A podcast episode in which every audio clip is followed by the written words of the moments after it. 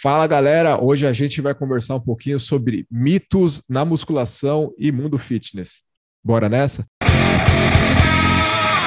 E aí pessoal, beleza? Meu nome é Rafael Figueiredo, estamos aqui para mais um bate-papo personal. Estou com meus amigos Heitor Menoito e Eduardo Marques, também são personal trainers. Hoje a gente vai conversar um pouquinho com vocês sobre os mitos do mundo fitness. E o primeiro mito que a gente vai falar é algo que muita gente acredita: abdominal para perder barriga. O pessoal sempre fica pensando que fazendo mil abdominais vai diminuir a circunferência do abdômen e isso não é verdade. Treinar abdominal é bem legal, vai fortalecer realmente a musculatura do core, a musculatura do abdômen, mas não é isso que vai fazer você perder barriga. Você precisa gastar mais energia do que você consome, mais calorias do que você consome. Então, o que vai fazer você emagrecer é o balanço entre a sua alimentação e atividade física. Basicamente isso. Não vai nessa de que vai fazer mil abdominais, isso vai fazer você perder mais, mais barriga, que não dá certo. A gente se depara muitas vezes com a mulherada falando ali daquela musculatura na região abdutora, musculatura de glúteo, né? Achando que existe exercício específico para redução de gordura localizada. E, exato, não adianta pensar, isso aí é para qualquer grupamento muscular. Não adianta eu ficar treinando agachamento achando que eu vou perder a gordura da perna, não é bem assim que funciona. A sua genética que vai dizer da onde que vai, vai tirar a gordura primeiro, mas não se preocupe. Se você continuar treinando direito, se alimentando direito, a gordura do seu abdômen também vai, vai dar um jeito de sumir do seu corpo. É manter o foco, mantenha o foco que o resultado vem. E uma coisa que acontece muito é a divisão dos treinos de abdômen, né? Ah, um dia eu vou treinar superior, um dia eu vou treinar infra, outro dia eu vou treinar oblíquo, né? Então é mais um mito aí que para a gente discutir, né, para a gente comentar, na verdade, que o, o abdômen ele é um só, né? O, a musculatura do abdômen ele trabalha de forma homogênea. Então, independente do exercício que você for trabalhar, você vai acabar ativando o abdômen por completo. É, o abdômen é importante ele ser tratado como qualquer outro músculo. Né? O abdômen ele precisa de estímulo, precisa de descanso de recuperação. Né? Uma única coisa que a gente tem que se atentar, nós educadores físicos, né, é em relação à aprendizagem do aluno, em relação à contração do transverso do abdômen, que acaba sendo um pouco mais difícil, né?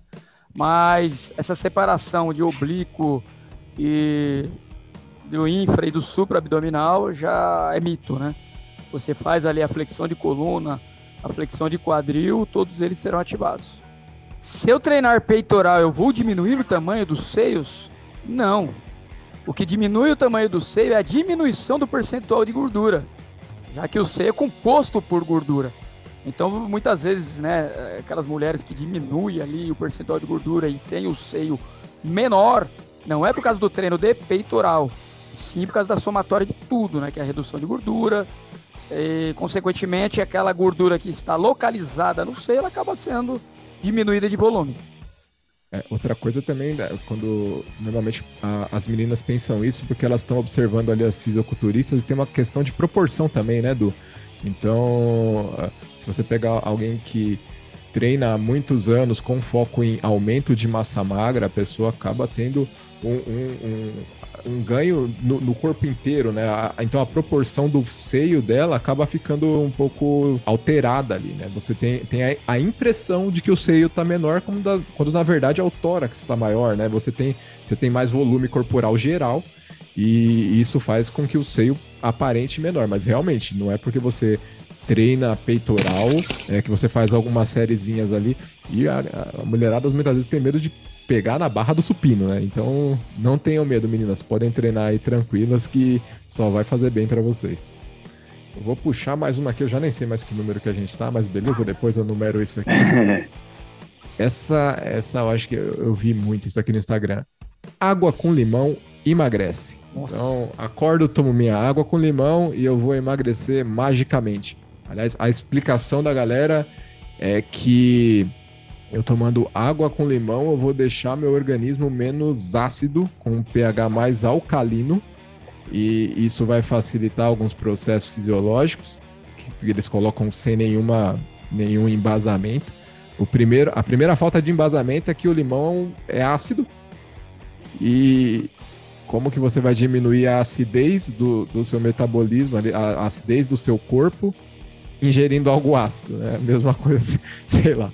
Eu não, nem sei qual é a comparação que eu posso fazer aqui. Eu, eu, vou ter menos areia num caminhão se eu colocar areia nele. Não sei se. é, então, não faz muito sentido, galera. É... Água é bom, limão é bom, água com limão não vai te fazer mal, beleza? Quer tomar água com limão? Eu gosto, é gostoso, é um, é um suco ali, se é sem açúcar, beleza, toma isso aí todo dia de manhã, mas não acredita que isso vai fazer você emagrecer. Que nem a gente falou lá no começo, que vai fazer, fazer você emagrecer no final é o seu balanço calórico aí, quanto que você está ingerindo de calorias, quanto você está gastando de calorias. Pode beber sua água com limão, que é gostoso, mas é, a única função é essa daí.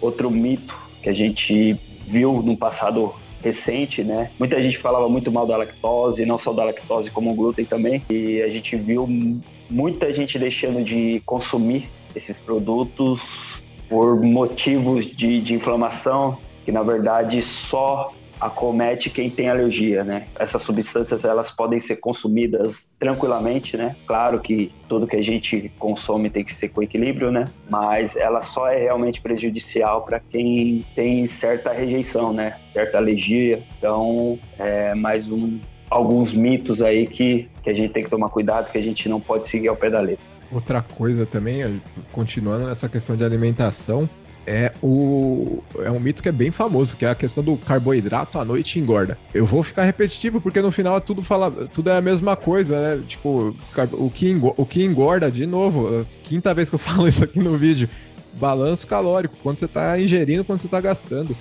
Você pode sim comer carboidrato à noite. É interessante você consumir carboidratos em todas as suas refeições. A grande questão é a quantidade de carboidrato que você come, qual carboidrato você está comendo, né? Dentro do, do, do, do, universo dos carboidratos, a gente tem diversos carboidratos, tem alguns que são melhores para a saúde outros são piores. Né? O açúcar refinado é um excelente exemplo do que é ruim para nossa saúde. Né? Não estou falando aqui que ninguém é obrigado a cortar, mas não, não vai te ajudar em nada. É, mas no final das contas, o problema não é comer carboidrato à noite, é ter um excesso de ingestão de carboidratos, um excesso de ingestão de calorias, é, e isso di distribuído pelo seu dia inteiro. Né? É, então você não tem, não, não, é porque você comeu um pouco de arroz ali, você comeu um pouco de batata no, no seu jantar, é, que você vai engordar está muito mais ligado à quantidade que você ingeriu durante o dia inteiro, durante a semana inteira, durante o ano inteiro. Tá? Então não é não, tá tão ligado assim ao horário que você come e muito mais a quanto você está ingerindo. É, aproveitar o gancho aí é, de alimentação, né? A gente falou bastante agora de alimentação. Agora a gente, eu queria falar um pouquinho de quem não se alimenta, do jejum né? Mais um assunto polêmico aí, principalmente nessa semana aí, que a, teve uma blogueira aí que ficou um tempinho sem comer, né? E, e repercutiu bastante esse assunto, né? É um mito, né? É um, é, existem, existem defensores, né? É, fervorosos do jejum, né? Que jejum faz bem, limpa o organismo, né? Se sente melhor, se sente mais leve. Mas a gente sabe que a verdade é que o, o jejum, quando não é feito de forma coerente, né, ele é muito prejudicial, né? Ele pode causar uma série de distúrbios aí, né, de, de, compulsões alimentares. E isso é um assunto de nutricionista, né? Mas a gente, como profissional da saúde, a gente, é, eu pelo menos me sinto no dever de, de alertar em relação a esse, esse tipo de, de conduta, né? A gente tem que tomar cuidado, principalmente quando quando é, a gente fala da, de saúde, né? Então, muita gente fala, ah, jejum limpa o organismo, muita gente fala que se sente melhor, se sente mais leve, né? Mas aí vai ver, vai pegar o histórico dessa pessoa, né? Como é que essa era essa alimentação antes do jejum? Só porcaria, só açúcar, né? Só fritura. Por isso que melhora, né? Ele passa a não comer mais essas porcarias e faz jejum e aí tem certo resultado, né? Mas acho que se realmente a gente comparar o jejum com uma alimentação saudável, acho que não, não tem nem comparação, né? A, a, o equilíbrio, a alimentação saudável, ela acaba sendo muito mais coerente do que o jejum. É, e o, o mais importante também, pelo menos para maior parte do público, a gente está falando aqui para um público muito amplo. Então, para 99% das pessoas, é lógico que estou te dando esse número aqui, não é nenhuma pesquisa, mas a grande, a, a maioria das pessoas é, só precisa de, de readequar a, a, alimentação e a atividade física para chegar nos objetivos dela. É, muitas vezes as pessoas acabam copiando a, a alimentação, o treino ali de, de, um, de uma blogueira, de um atleta, enfim, tentando atingir objetivos, é, sei lá, é, extremos, e, e, na verdade não é nem o que ela quer, ou, ou, ou ela não está disposta a pagar todo o preço por aquilo. Né? Então tem, tem, tem vários fatores. Se você está pensando em saúde e qualidade de vida, é, e, e isso com resultados estéticos também, e é, resultados estéticos expressivos, é sempre vai ser mais viável e mais sustentável, porque isso é muito importante, reeducação alimentar e atividade física regular. É, esses são, são as chaves para você manter o resultado. Também não adianta você ter um resultado ali, perder 10 quilos e ganhar 10 quilos de novo daqui a um mês. Isso aí não vai ser sustentável, você não vai conseguir manter o que você, o que você atingiu até agora que é muito pregado que o treino só é eficiente quando se tem dor. Não. A dor muitas vezes está relacionada à mudança de estímulo, mudança de movimento, ou mudança da forma de ser executado, né?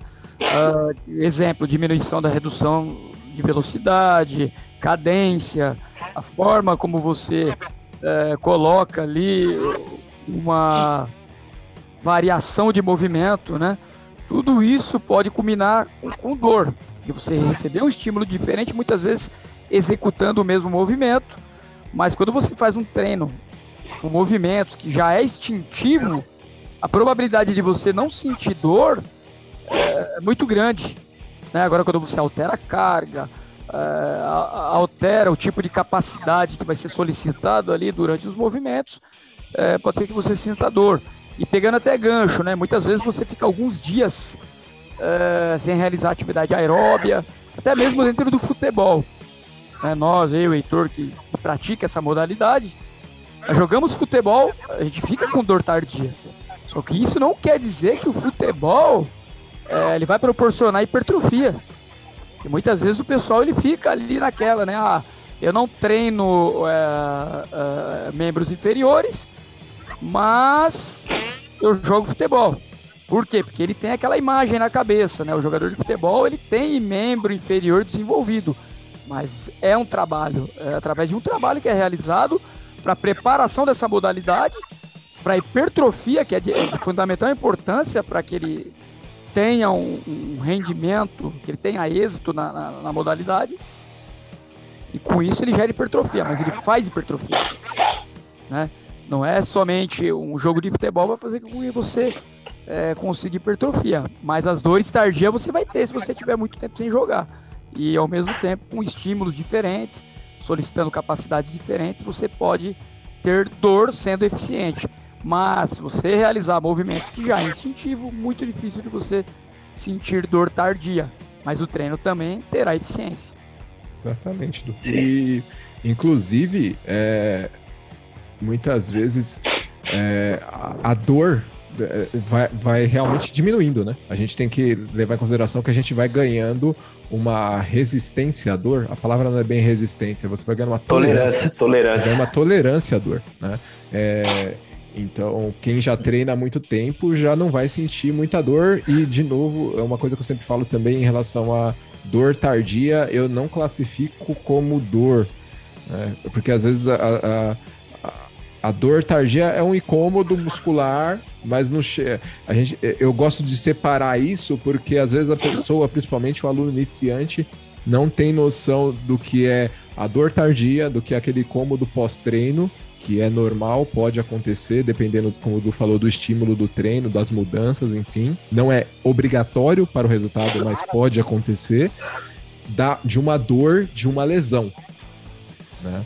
Então, é um incômodo consequente, né, do treino. É, isso, é, é, muito diferente a, essa dor tardia pós-treino, esse incômodo muscular ali, que é referente a uma inflamação muscular, mas uma inflamação benéfica, de uma lesão.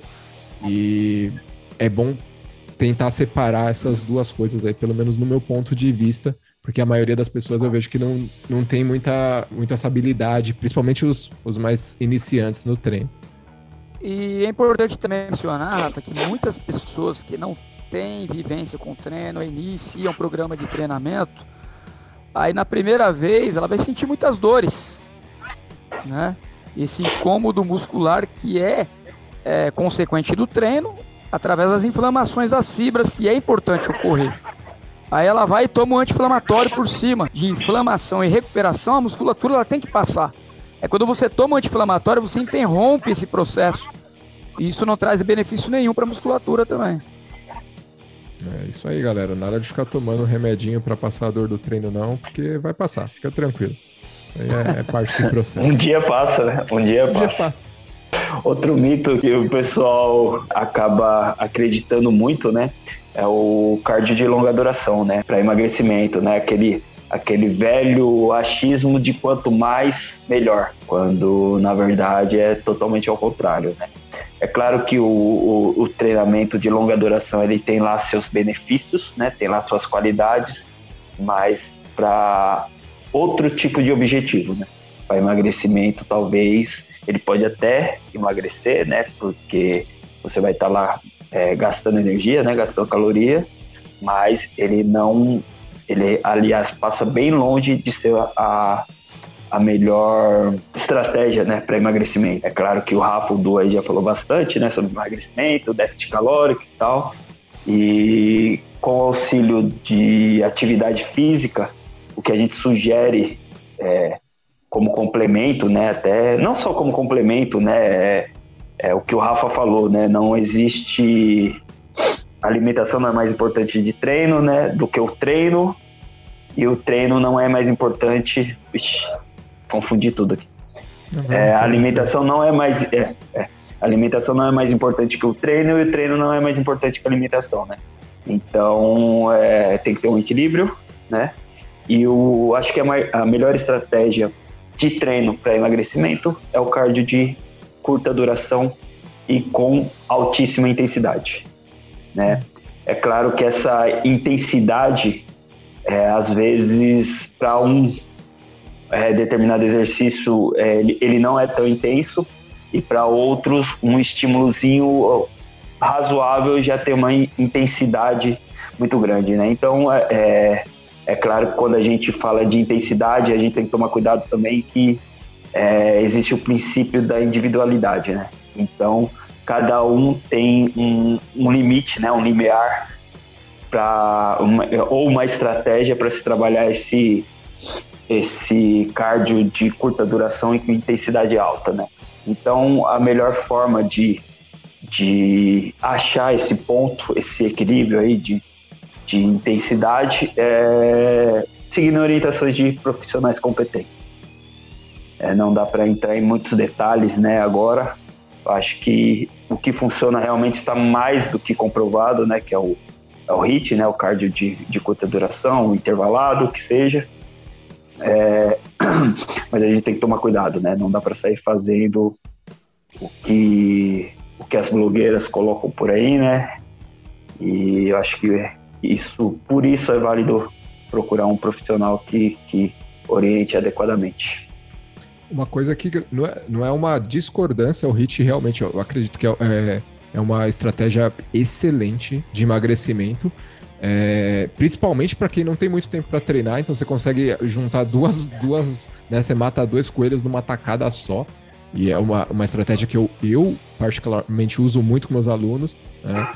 É, eu sei que a maioria da galera não tem muito tempo para treinar para quem tem um pouquinho a mais de tempo é, e, e, já tem um pouquinho mais de base de treino, um treinamento concorrente, fazendo um treino de musculação com alta intensidade é, e aliando isso aí com uma, um, trabalho de cardio é, de, de média, baixa intensidade na sequência ali também é bem interessante. Também faz emagrecer bem. Mas aí é como o Heitor falou, eu não estou só correndo, só fazendo o trabalho de cardio isolado. Então é, eu estou unindo. Né? O HIT, na verdade, ele está unindo os dois. Né? Você está trabalhando ali em alta intensidade, curto tempo. É, e quando eu estou é, eu tô fazendo esse trabalho aí, eu estou fazendo um trabalho de, de musculação separado, força, e na sequência eu vou lá e coloco coloco o treino de cardio. É excelente também. Só que é um trabalho que demanda um pouco mais de tempo. Você vai precisar trabalhar aí uma meia hora, 40 minutos no mínimo de musculação e depois ter mais um trabalho de mais meia hora de, de, de cardio no mínimo, né, para ter um, um bom resultado. Então passa de uma hora por dia é... Embora também é, eu falo isso aqui, a pessoa fala, pô, mas se eu não fizer essa uma hora e pouco aí, não vai funcionar. Faz o hit. Ah, mas eu não gosto do hit e eu queria fazer a musculação 20 minutos e fazer mais 20 minutos de cardio. Não vai funcionar? Vai funcionar também, galera. Vai funcionar também. É, é lógico que o, o, o resultado é dose dependente, né? Quanto, quanto mais dentro do seu da, da, da sua capacidade para absorver esse treino sem ter uma lesão, melhor. Né? Se você tem um volume de treino maior durante a semana, né? é, é, você tem mais resultados. Normalmente é, é, é, mais interessante treinar seis, seis vezes bem feito na semana do que treinar só dois dias bem feito. Mas se você só consegue treinar dois dias bem feito, ótimo. Ou se você consegue treinar seis vezes dez minutinhos, também ótimo.